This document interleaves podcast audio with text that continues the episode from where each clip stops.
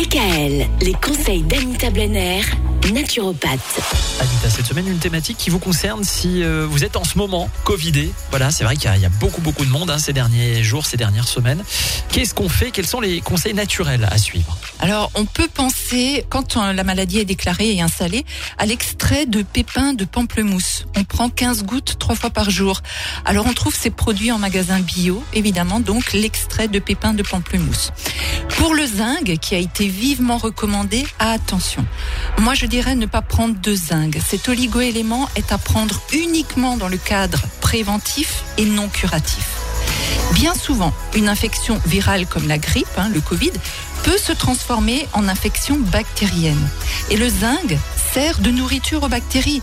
Donc dans le doute, car comment savoir si l'infection est uniquement restée virale, ça on ne sait pas, bah, on s'abstient de prendre du zinc pendant l'infection. Après, on peut en reprendre dans le cadre d'une convalescence. Il est également important de penser aux produits de la ruche, comme la propolis, euh, la gelée royale.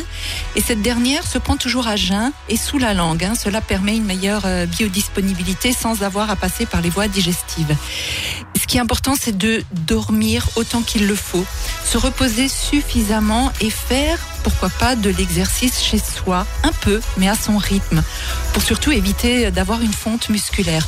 Alors on peut faire un peu de muscu au niveau des bras, on peut prendre une bouteille d'eau et on s'en sert comme haltère. Euh, voilà, il y a plein d'idées qu'on peut avoir, hein. pourquoi pas aller regarder des vidéos sur YouTube. Et si on a des escaliers, ben on va souvent les monter et les descendre. On reste bien évidemment chez soi pour éviter toute contamination.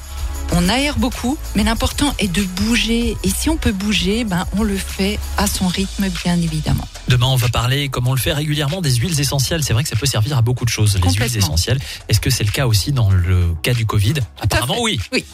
À demain. À demain. DKL. Retrouvez l'ensemble des conseils de DKL sur notre site internet et l'ensemble des plateformes de podcast.